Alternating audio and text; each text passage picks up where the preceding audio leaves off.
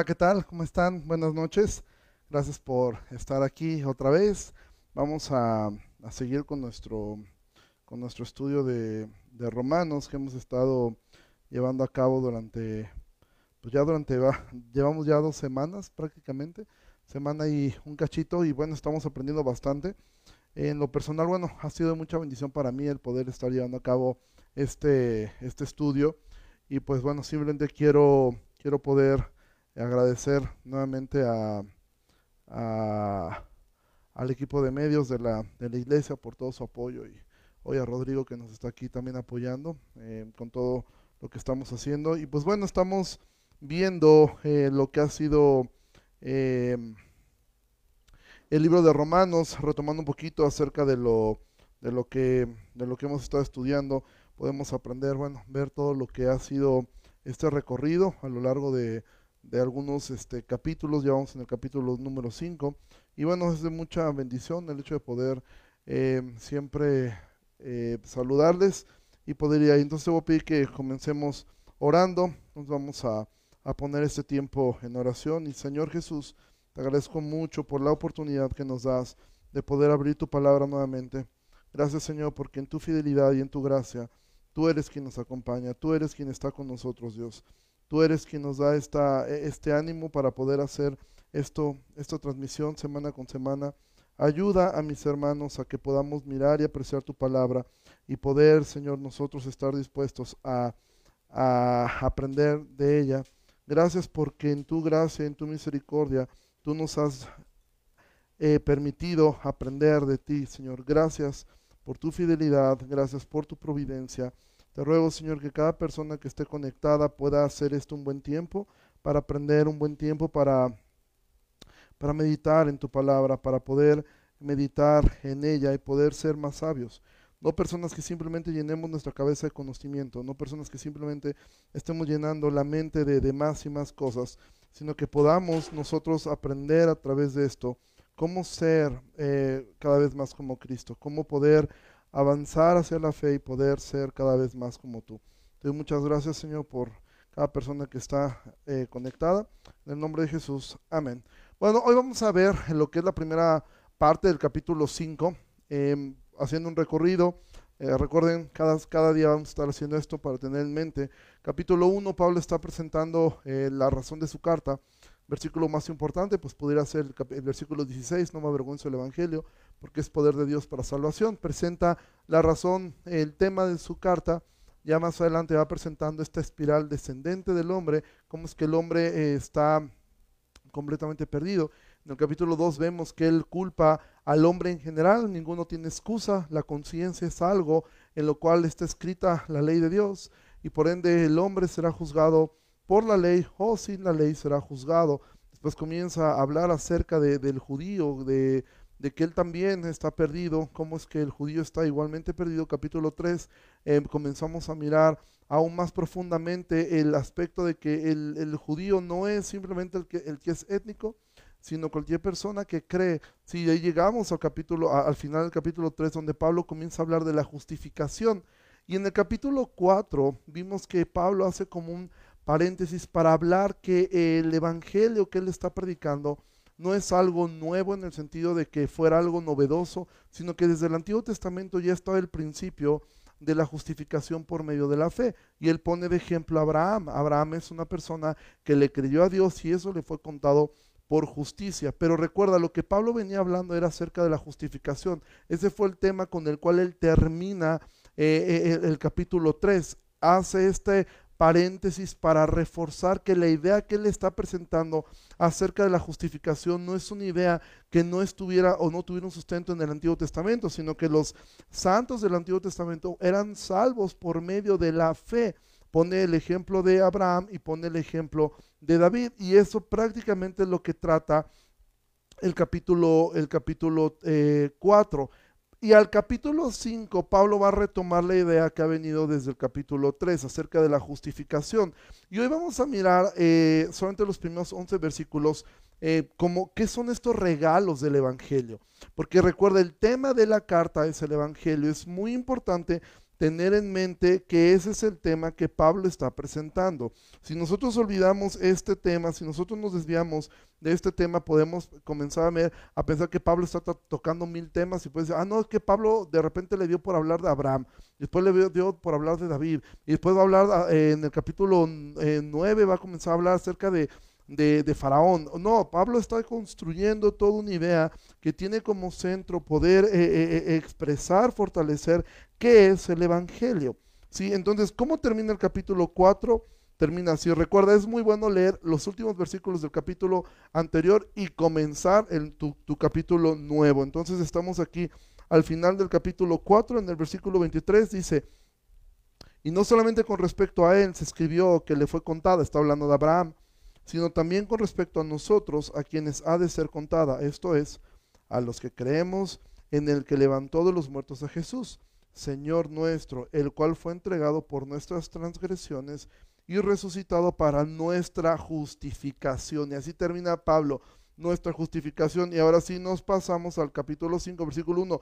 Justificados, date cuenta la conexión que él tiene de lo que acaba de decir en el versículo 25 del capítulo 4 y resucitado para nuestra justificación 5.1. Justificados pues por la fe tenemos paz para con Dios por medio de nuestro Señor Jesucristo. Entonces el apóstol adelanta eh, su argumento respecto a la justificación y ahora él va a comenzar a decir cuáles son los beneficios, cuáles son los regalos que nos da el Evangelio en la justificación. Y Pablo va a hablar acerca de algunos regalos y quiero que notemos que cada una de estas cosas son regalos dados a ti que crees en Él. Es como si Dios te dijera, ok, ahora que has sido justificado, eres acreedor a estos premios, a estos regalos, no premios, a estos regalos. Estos regalos ahora son tuyos, son parte de lo que viene con creer en Cristo. ¿Y cuál es el primer regalo que, que nos dice Pablo, versículo 1? Justificados pues por la fe, tenemos paz para con Dios por medio de nuestro Señor Jesucristo. Es decir, Pablo les está de alguna manera recordando, ¿se acuerdan lo que les dije en el capítulo 1, en el capítulo 2, aún a la mitad del capítulo 3? En el capítulo 1 hace toda esta lista de lo que somos, envidiosos, avaros, eh, eh, eh, derramadores de sangre, desobedientes a los padres, codiciosos, adúlteros, tal, tal, todo esto, borrachos, da todo esto. En el capítulo 2, Pablo vuelve a retomar esta parte como esta espiral descendente que, el hombre va cayendo, va cayendo, va cayendo. En el capítulo 3 dice, no hay justo ni a uno, todos pecaron, no hay bueno, no hay quien busque a Dios, todos, todos corrimos de él. Y entonces, él ahora está diciendo, pero cuando eres justificado por medio de la fe, no en la confianza en tus obras, no en la confianza en tu religión, no en la confianza en lo que tú puedes lograr hacer, sino confiando en la fe en Cristo. El primer regalo que tiene esto es, tienes paz para con Dios. Y esto para nosotros pudiera ser algo sencillo, pero no lo es, amado. Lo que Pablo está diciendo, ha terminado la hostilidad que había entre ti y Dios. Esa separación donde Dios estaba airado contra ti donde Dios estaba enojado contra ti, donde todo el peso de su ira estaba sobre ti, y ahora tienes paz, tienes paz para con Dios. Y esa es la paz más importante que el hombre puede tener. El hombre podía lograr mucha tranquilidad aquí en la tierra, podía lograr estar en paz con sus amigos, con sus hermanos, con su pareja, en, en su trabajo, pero la paz más importante que tú y yo deberíamos intentar buscar es la paz con Dios. Tener paz con Dios. Esto era algo imposible porque tú y yo estamos enemistados con Dios. Y tú recuerdas algo que Jesús dijo, hablando acerca de esto, él dijo que nadie sale a la guerra si no ha calculado cuántos tiene de su lado. Dice, nadie sale a la guerra si tiene diez mil y sabe que el que viene contra él tiene veinte mil. Dice, sino más bien manda a alguien para hacer tratados de paz. Jesús lo que estaba diciendo es, antes que venga este rey a conquistarte, tú deberías hacer un tratado de paz, deberías hacer una rendición absoluta. Y es lo que Pablo está diciendo, el primer regalo del Evangelio es este, tienes paz para con Dios. ¿sí? Has sido cambiado de ser enemigo de Dios, ahora ser amigo de Dios, hijo de Dios, heredero, coheredero Entonces date cuenta cómo el Evangelio comienza con todas esas malas noticias, pero va construyendo a un grado de decir, todo esto ahora es mío. Sí, Dios te dice, sí, todo esto es como el hijo pródigo cuando regresó a casa, que el hijo pródigo le dijo, he pecado contra el cielo, contra ti, no soy digno de ser llamado tu hijo, hazme como uno de tus jornaleros. ¿Y qué es lo que hace el padre? Lo viste, le pone calzado, le pone un anillo, mata al becerro más gordo, hace una fiesta y le dice, todo esto ahora es tuyo. Y esto es el primer regalo que nos da la justificación, es este. Ahora tenemos paz para con Dios. Estábamos enemistados, ahora somos amigos de Dios. Eres su hijo, eres su amado, eres su amada. Esto nos debería dar paz para todo lo que estamos viviendo actualmente en este mundo. Nos debería dar paz de saber, estoy en paz con Dios. Lo peor que me puede pasar con todo lo que está sucediendo del virus es que me muera, pero si me muero es una ganancia porque voy con Dios ahora voy a casa. ¿sí? La muerte lo único que puede lograr en el creyente es llevarlo con Dios. Es lo único que puede lograr la muerte.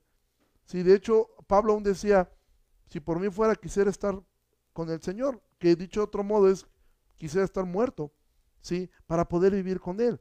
Entonces, este es el primer regalo que nos da el Evangelio. segundo regalo que nos dice Pablo es, eh, versículo 2, por quien también tenemos entrada por la fe a esta gracia en la cual estamos firmes y nos gloriamos en la esperanza de la gloria de Dios. Aquí nos da otros dos regalos. Primer regalo, segundo regalo. Primer regalo dijimos paz con Dios. Segundo regalo, tienes entrada por la fe a esa gracia. Hebreo lo va a decir que tenemos acceso ante el trono de la gracia de Dios. Tim Keller tiene una frase y él dice esto. Solamente un niño solamente el hijo de un rey se atrevería a despertar a su padre a las 3 de la mañana para pedirle un vaso con agua. Bueno, ese mismo acceso es el que tienes tú. Tú puedes ir ante el trono de la gracia de Dios siempre. Siempre que tú desees, tú puedes ir con Dios. Porque la justificación logró lo que nada podía lograr, lo que la ley no podía lograr, lo logró la justificación. Ahora tú tienes un acceso, una entrada tranquila, una entrada segura a Dios, ¿sí? Por medio de esta fe. Entonces, te, puedes gozar de que tienes esta posición de favor con Dios. Ahora eres acepto, ¿sí? Tu pecado no tiene el poder de que Dios diga, no te quiero ver. No. Es como el hijo pródigo. El hijo pródigo regresó andrajoso, maloliente, sucio, pero cuando estuvo en casa de su padre, volvió a entender cuán amado él era. Entonces, cuando tú y yo pecamos, lo peor que podemos hacer es escondernos de Dios. Eso fue lo que hizo Adán. Pero ¿qué fue lo que hizo Dios? Buscó a Adán. Le dijo, ¿dónde estás?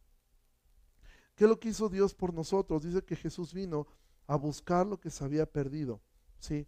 A eso vino. Entonces, no te escondas de Dios, no te metas en una caja de autocastigo, sino ve con Dios, ve con tu Padre, porque ese es el segundo regalo que nos da esto. Tenemos una entrada por la fe, esa gracia. Y tercer regalo, nos gloriamos en la esperanza de la gloria de Dios. Mira, esto es algo tremendo. Realmente nunca vamos a entender lo que es gloriarnos en esta esperanza. Esto es algo que Pablo va a, esta palabra esperanza es algo que Pablo va a decir ahorita versículos más adelante, explicarlo un poco más. Mira, Pablo decía que si él se gloriaba de algo era de, de, Cristo, de la cruz.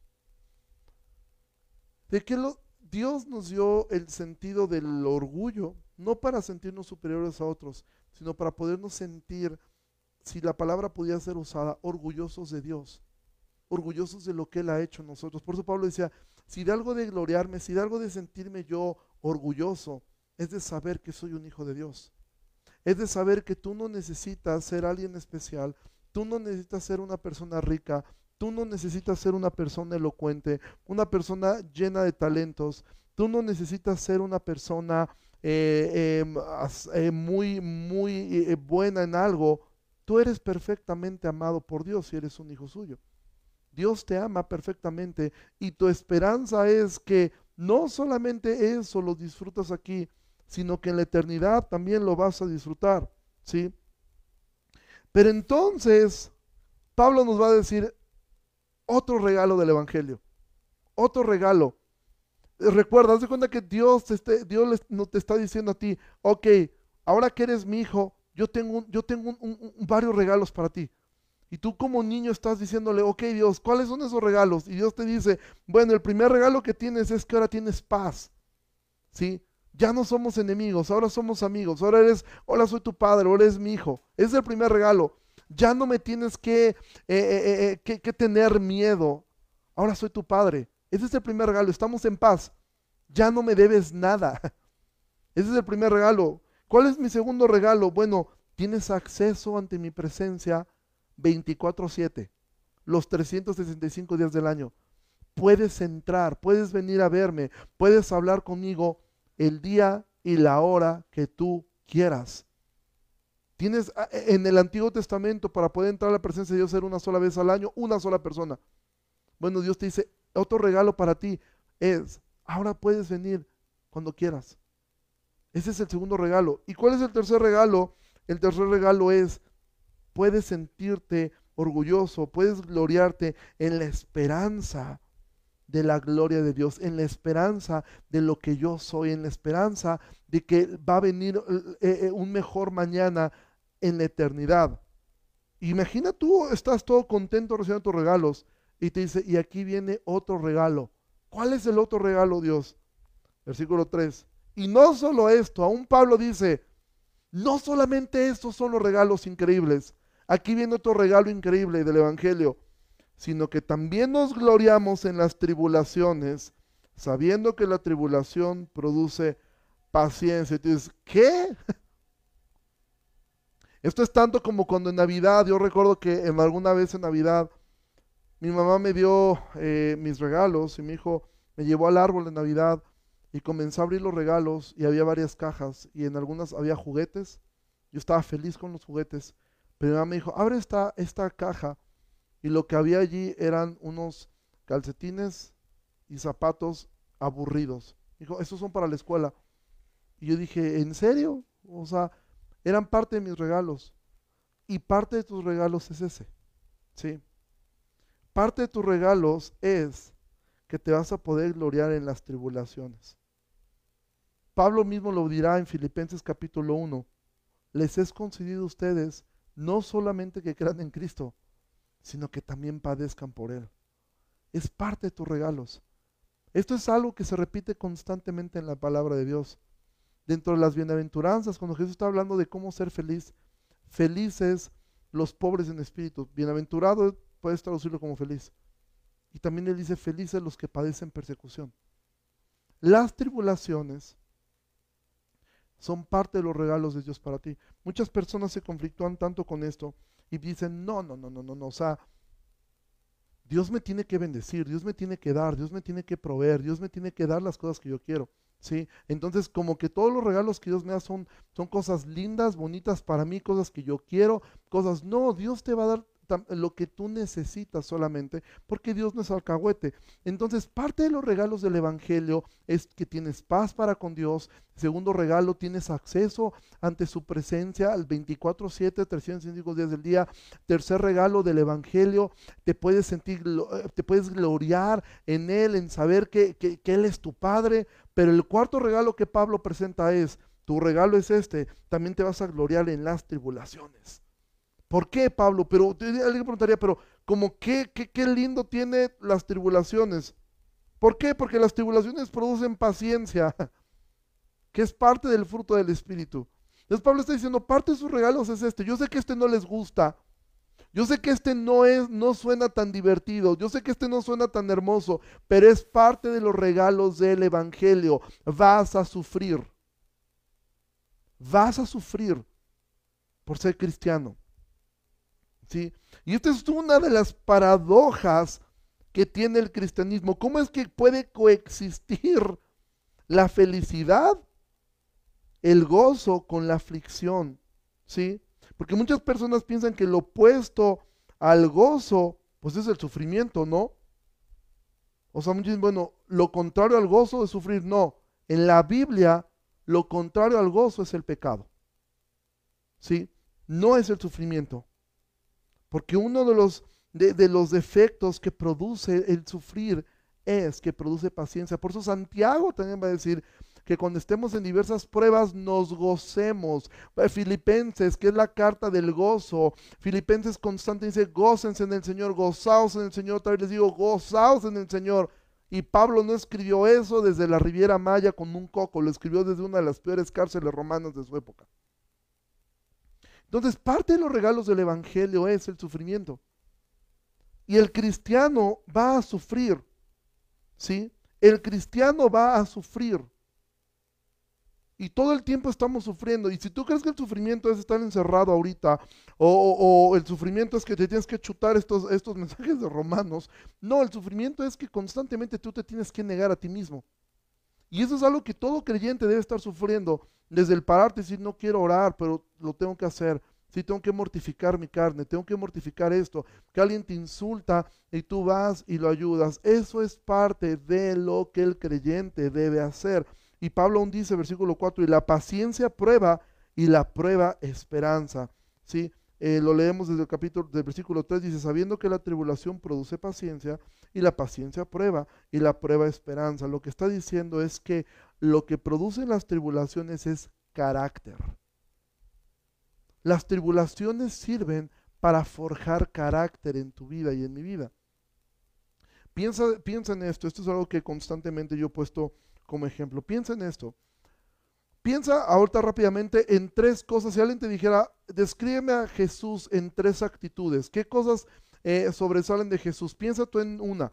Sí, ya la tienes en tu mente. Ok, a mí la que me viene a, la mente es perdonador, ¿sí? Eh, misericordioso, em, amoroso. Ok. Bueno, si Dios está forjando eso en ti, ser como Cristo, y Dios quiere forjar en ti una actitud, un carácter que perdone a otros, ¿qué es lo que tendría que suceder? Dios va a permitir que la gente te ofenda. Dios va a permitir que la gente te agreda. ¿Para qué? Para que tengan la oportunidad de perdonar.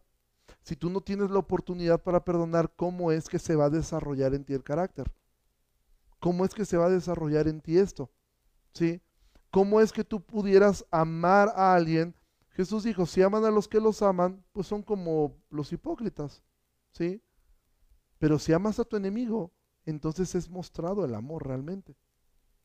¿Cómo puedes demostrar que eres una persona paciente? Bueno, cuando estás en medio del tráfico, con un calor terrible, nada sale bien. Tengo que decir esto, mi paciencia es probada todos los días aquí y a pesar que de verdad este equipo hace cosas increíbles. Yo soy una persona muy impaciente, ¿sí? Este, no muevan la cabeza. soy una persona muy impaciente y, y, mi paciencia es probada en estas semanas, en estos días ha sido probada de formas increíbles mi paciencia, ser paciente, ser paciente, porque esto forja carácter, forma carácter en nosotros. Pero Pablo ha hablado acerca de esto y dice, la, la paciencia prueba y la prueba esperanza. ¿Qué esperanza? La esperanza de que lo que va a venir para tu vida y para mi vida. Y date cuenta de lo que va a decir en el versículo 5. Y la esperanza no avergüenza, porque el amor de Dios ha sido derramado en nuestros corazones por el Espíritu Santo que nos fue dado. O sea, Pablo lo que está diciendo es esto. Esa, esperanza que tú tienes no te va a avergonzar. ¿sí? Imagina algo. Ah, no sé si va a ocupar una ilustración de algo que me ocurrió hoy, pero mejor la voy a cambiar. Eh, imagina que tú vas convencido. Ah, ah, voy a poner un ejemplo de un amigo. En una ocasión un amigo le hablaron cuando apenas comenzaron a hacerse estas bromas por teléfono y le dijeron que se había ganado un Jetta. Él estaba emocionadísimo, le temblaba casi la voz porque él estaba seguro que se había ganado un Jetta. Le estaban preguntando que de qué color quería este, los en piel los asientos, etcétera, pero al final dijimos, usted tiene que mandar una cantidad de dinero. Imagina que él hubiera hecho eso y él va con toda su esperanza a depositar el dinero que le piden y después se entera que es un fraude. ¿Qué produce eso en una persona cuando lo cuenta? Vergüenza. Que tú no te diga, Oye, ¿qué no pensaste que eso no iba a ser posible? Bueno, Pablo lo que está diciendo, la esperanza de la que yo le estoy hablando no avergüenza. No es como que te va a pasar como Willy Wonka, que al final de que lograste todo, eh, eh, Willy Wonka se porta patán y te dice, no, no te voy a dar ningún premio. No, Jesús no es Willy Wonka. Él lo que ha prometido, Él lo va a hacer y lo va a cumplir. Cada cosa que Él ha dicho, que está preparando una morada para ti, que está, que en el cielo Él te espera, que Él está eh, allá y que allá no hay dolor, no hay sufrimiento. No es que vamos a llegar y te cuenta, ah, bienvenidos al cielo y el cielo es exactamente igual que la tierra, ¿sí? O sea, aquí también hay dolor, aquí también hay esto. Y, o, que Dios dijera, ¿sabes qué? Al final del día yo no quiero eh, que ustedes pasen. No, Pablo está diciendo la esperanza, no avergüenza, porque el amor de Dios ha sido derramado en nuestros corazones por el Espíritu Santo que nos fue dado. Y ese es otro regalo del Evangelio. El Espíritu Santo te fue dado. Es un regalo para ti. ¿Sí? Entonces, esta esperanza nunca va a ser frustrada.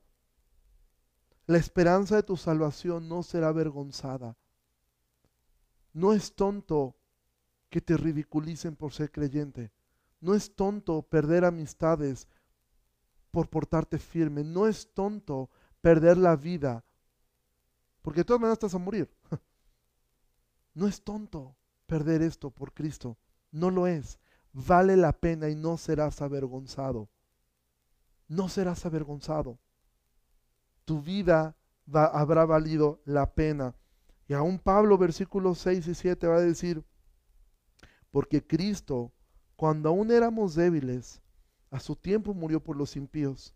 Ciertamente apenas morirá alguno por un justo, con todo pudiera ser que alguno osara morir por el bueno. Es decir, Pablo está diciendo, mira, no debes sentir jamás vergüenza. Por eso, recuerda el versículo 1.16, cuando Pablo estuvo hablando acerca de, la vergüenza. Por eso es que ahora puedes comprender un poco más por qué Pablo dijo en 1.16, no me avergüenzo del Evangelio. ¿Por qué no se avergüenza del Evangelio? Porque es poder de Dios y porque eh, hay una esperanza en él, de la cual él no siente vergüenza. Pablo no siente vergüenza de proclamar el Evangelio, no siente vergüenza de decir que él es creyente, no siente vergüenza porque en esto que él ha entendido de su condición caída, él también ha entendido que estábamos destituidos de la gloria de Dios, pero Dios mostró su justicia por medio de Cristo.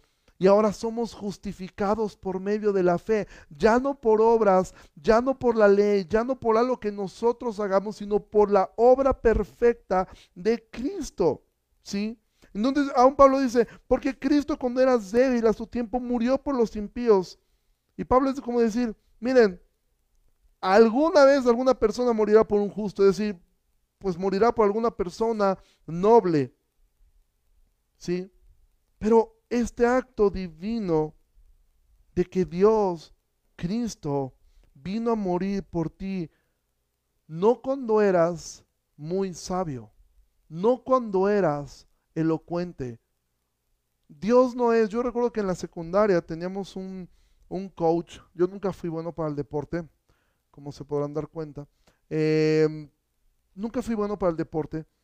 Sin embargo, estaba yo en, un equipo de, de, básquetbol. No era yo muy bueno, pero por lo menos estorbaba ahí. Y había un coach que era, eh, se hizo muy famoso en, Jalapa, pero él elegía únicamente a los mejores. Si tú querías entrenar ahí, no importaba que te tuvieras el dinero para pagar.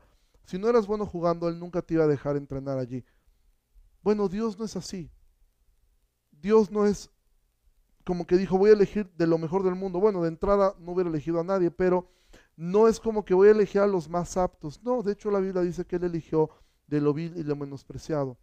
Y por eso dice, cuando éramos débiles, a su tiempo murió por los impíos, entre los cuales estábamos tú y yo. Y entonces llegamos ya a la parte final de lo que vamos a ver el día de hoy. Este versículo que pudiéramos pararnos eh, mucho tiempo, versículo 8. Mas Dios muestra su amor para con nosotros en que siendo aún pecadores, Cristo murió por nosotros. Pues mucho más, estando ya justificados en su sangre, por él seremos salvados de la ira. Porque si siendo enemigos fuimos reconciliados con Dios por la muerte de su Hijo, mucho más estando reconciliados seremos salvos por su vida. Entonces, Pablo dice, Dios muestra su amor. ¿Cómo mostró su amor Jesús por nosotros, que siendo malos, siendo todo lo que él ha dicho en el capítulo 1, toda esa lista de la radiografía que es el hombre, todo lo que ha dicho en el capítulo 2, que no tenemos excusa, que la ley nos condena, todo lo que ha dicho a la mitad del capítulo 3, que no hay bueno ni aún uno, que nuestra garganta es como un sepulcro abierto, que, nuestra, que debajo de nuestra lengua hay veneno. Pues estando así, siendo pecadores, Cristo murió por ti. Entonces Pablo que está diciendo, a ver, entiendan esto, si estando muertos en sus pecados, Cristo murió por ustedes, pues cuánto más ahora que están justificados serán salvos por él, porque sabes que si tú estudias el libro de Romanos con pausa, alguna vez le preguntaron a Martín Lutero que cuál era la, doctrina más difícil de entender para él.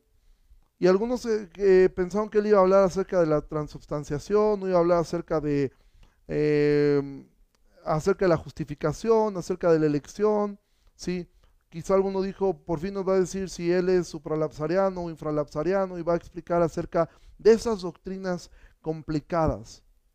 Y dicen los historiadores, sus biógrafos, que Martín Lutero les dijo, la doctrina más difícil de entender para mí es esta, que Dios me ama.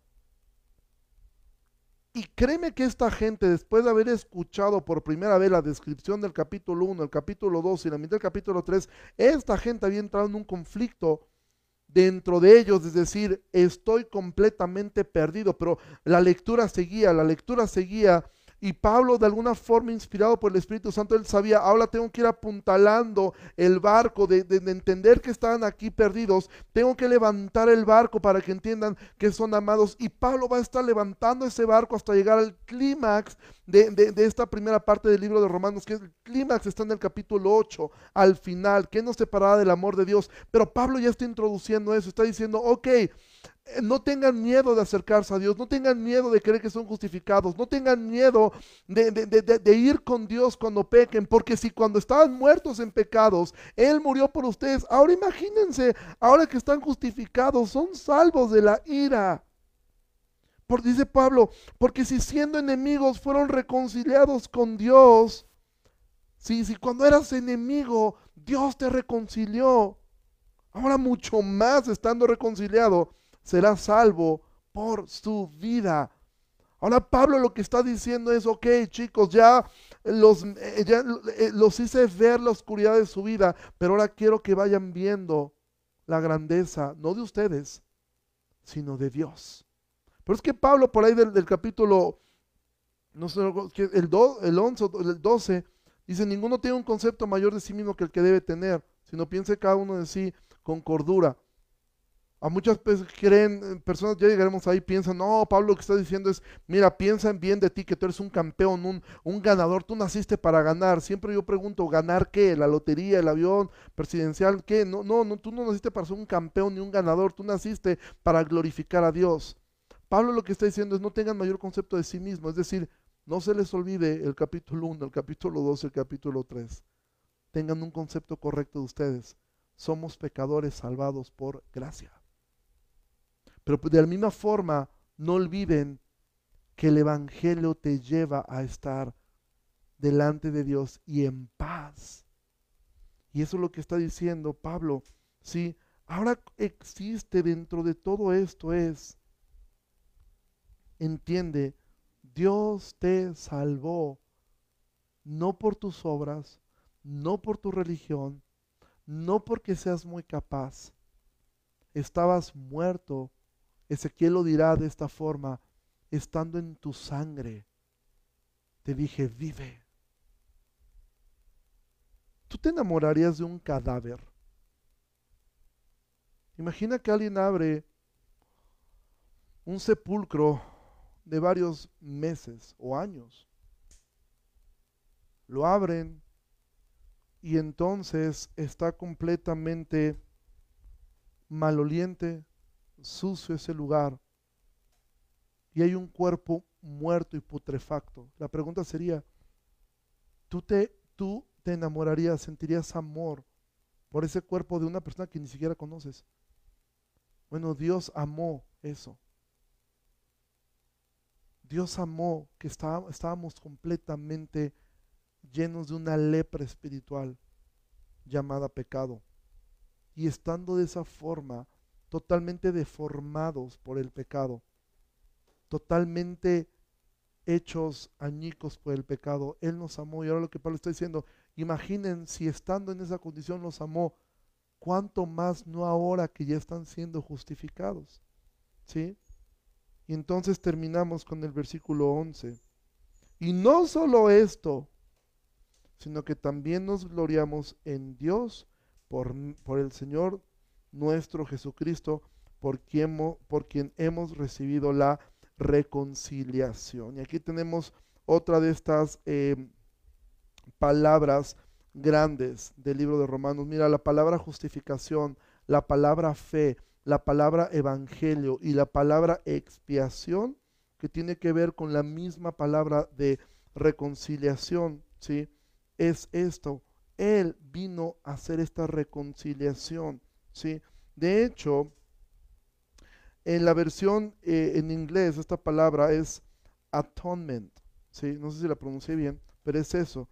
Que realmente el significado correcto es at one ment, es decir, de una mente o reconciliación. Lo que Dios hizo fue, y eso Pablo lo diría en el capítulo 12, renueven la mente, ¿sí? renueven, no se, no se conformen este siglo. Les ruego hermanos que no se conformen este siglo, sino que renueven su mente. ¿sí? Es decir, eso es lo que logra la expiación. Eso es lo que logra la reconciliación. Nos gloriamos en Dios porque hemos recibido ahora la reconciliación. El poder ahora dejar. ¿Alguna vez está reconciliado con una persona con la cual estaba sumamente enojado? Y después comienza esta reconciliación de poder hablar, de poder ver y poder disfrutar esa amistad, esa familia eh, eh, que tenías y vuelves eso. Bueno, eso fue lo que Dios logró por medio de su sangre. Eso es lo que, lo que fue lograr, lo que nosotros no podíamos hacer. ¿sí? Israel aquí nos comparte algo, dice, el testimonio de las demás cartas en sus saludos nos dan dos palabras especiales, gracia y paz. Es un saludo totalmente teológico, sostenido plenamente por Cristo y verdaderamente administrado por el Espíritu Santo. ¿sí? Y eso es totalmente cierto. Pablo constantemente va a terminar de esa, eh, de esa gracia que nos ha dado paz y paz que viene por gracia. Y Pablo siempre firmaba sus cartas de esta forma. Esta es la manera como, como Pablo siempre firmaba al final sus cartas. ¿sí? Y, y nosotros entendemos esto. Gracias a la justificación, gracias a esto, estos son los regalos que Dios te ha dado. Pero terminamos con, con, con, con esta parte, ¿sí? Con la idea que, que Pablo ha dicho al final nos gloriamos en, en, Dios por el Señor Jesucristo. Es decir, lo que más me llena de gozo, lo que más me llena de satisfacción, lo que más me llena la vida, el alma, el pensamiento, no es mi trabajo, no es mi dinero, no es mi familia, no es mi esposa, no es un novio, no es una novia, no es un hijo, es Dios. Y la pregunta sería esta. ¿Eso es una realidad en nuestras vidas? ¿Eso es real en nosotros? lo que más nos llena de satisfacción en nuestra vida es Cristo. Sí, es Él, es Él, o realmente son otras cosas. Eh, Lore nos comparte, nos gozamos por esa reconciliación dada por medio de la sangre de Jesucristo. Esa reconciliación que nos da paz, nos brinda la gracia del Padre. ¿sí? Y eso es lo que ha, esto fue logrado por Él. Pero nuestra pregunta debería ser, ¿He aceptado todos los regalos del Evangelio? ¿O el regalo de la tribulación no lo quiero? Ese no. ¿Sí? Porque parece una contradicción, paz y tribulación. Pero recuerda que Jesús dijo, mi paz no es como el mundo la da. Porque mi paz sí está junto con la tribulación, está junto con la aflicción, muchas veces está junto con la enfermedad. Pero el cristiano está en paz porque sabe que fue salvado, sabe que fue justificado y sabe que es perfectamente amado.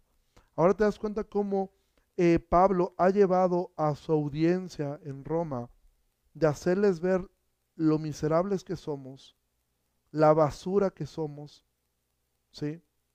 Lo perversos que somos, lo alejados de Dios que estábamos, lo imposible de salvarnos por medio de la ley o por medio de nuestras obras.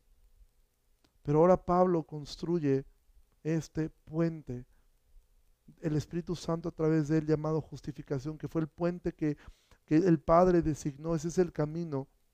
Cristo murió por nosotros, pero ahora Él es lo que más nos llena de gozo, lo que más nos llena de satisfacción y nos gloriamos en Él. Nunca sientas vergüenza de ser cristiano. Nunca sientas vergüenza del Evangelio. Nunca sientas vergüenza de lo que Él hizo. Pero también tengo que decir esto. Evita ser una vergüenza para el Evangelio. Evita ser una vergüenza para el nombre de Cristo. Porque lo que Él logró en la cruz es sublime. Logró romper el abismo que había entre ti y Dios para que nosotros podamos estar ahora en paz con Él. Y termino leyendo algunos de los comentarios. El mundo busca la paz, pero solo la paz viene de Dios en Cristo Jesús. Nos comparte Alex. Por eso la paz de Cristo es eterna y el mundo es pasajero. Por eso cuando digan en la tierra paz y seguridad, entonces vendrá destrucción. Y eso es verdad. El mensaje siempre que se da es, viene lo mejor. El mensaje del mundo es, viene lo mejor. El mensaje de la Biblia es, viene lo peor. ¿Sí? Para este mundo viene lo peor. Para el creyente viene lo mejor en la eternidad. No aquí. Aquí disfrutaremos momentos de paz, pero aquí constantemente será vivir en este estado de negación, que es lo que nos hace sufrir ya eh, eh, podremos entrar poco a poco en, acerca de, lo que es la tribulación, el sufrimiento del creyente, que no es que esté encarcelado todo el tiempo, que esté siendo flagelado, no. La, el, sufrimiento del creyente es perdonar cuando no quiere perdonar, negarse a sí mismo, esforzarse por hacer bien su trabajo, no chismear ahí, no hablar mal del jefe, eh, aguantar, ponerle otra mejilla, eso es parte. Sí, obviamente hay casos donde sí, el sufrimiento es llevado a esos extremos. Sí, entonces Em, y claro que sí, em, vamos a terminar orando por las personas que están eh, con ansiedad por todo este asunto que está ocurriendo. Sí, y evidentemente, como nos comparte Marcela, Jesús dijo que en el mundo tendríamos aflicción. Esa es otra promesa para tu vida y para mi vida. Sí, y vamos a tener aflicción. Entonces, hemos concluido así hasta el versículo 11. La semana que, digo, perdón, el día de mañana terminaremos el capítulo 5. Eh, que es el ejemplo de Adán. Ahora Pablo va a empezar a hablar acerca de Adán. Pablo quiere dejar en claro que esto es algo con lo que nacemos desde, desde, eh, desde siempre. Nacemos con una naturaleza caída y ahora Pablo va a comenzar a hablar acerca de Adán y poner a construir esta idea. Entonces vamos a terminar orando y Señor, damos muchísimas gracias por tu palabra, gracias porque nos has permitido poderla eh, disfrutar. Yo te ruego por la vida de mis hermanos que se han conectado. Gracias por este número de personas que está conectada, que está viendo esta transmisión. Yo te ruego que seas con ellos y nos ayudes a ser fieles a tu palabra Señor que nos ayudes en todo lo que hacemos. Oramos Señor eh, por las personas que están eh, sintiendo miedo, que están eh, llenas de ansiedad, de temores por todo esto, que podamos entender el que es incrédulo, que este temor lo lleve a buscar a Dios, que lo haga entender que no debería tener temor de lo que mata el cuerpo, sino debería tener temor de aquel que puede destruir su alma en el infierno. Pero para el que es creyente, que no vivamos en temor, sabiendo que tú eres soberano, que lo que ocurre será para nuestro bien, porque somos tus hijos, y que la muerte lo único que va a lograr es llevarnos contigo eternamente. Yo te pido por la vida de cada uno de mis hermanos que ha visto esta transmisión, te pido por los que la verán después, y te ruego, Señor, por cada uno de ellos, que tu gracia y tu paz nos inunden en Cristo Jesús oramos. Amén. Bueno, eh, muchísimas gracias por, por seguir esto. Eh, de verdad es muy alentador ver que gente se conecta y que está, eh, para nosotros es un gozo hacer todo este esfuerzo eh, de poder transmitir todo esto. Y bueno, el día de mañana también les animo, no se pierdan el programa de enfoque, estaremos viendo acerca de la, de la resurrección, tratando de derribar algunos mitos que se dicen acerca de la resurrección, algunos malos entendidos acerca de esto. Y bueno, Dios les bendiga mucho y que pasen una excelente noche. Dios les bendiga.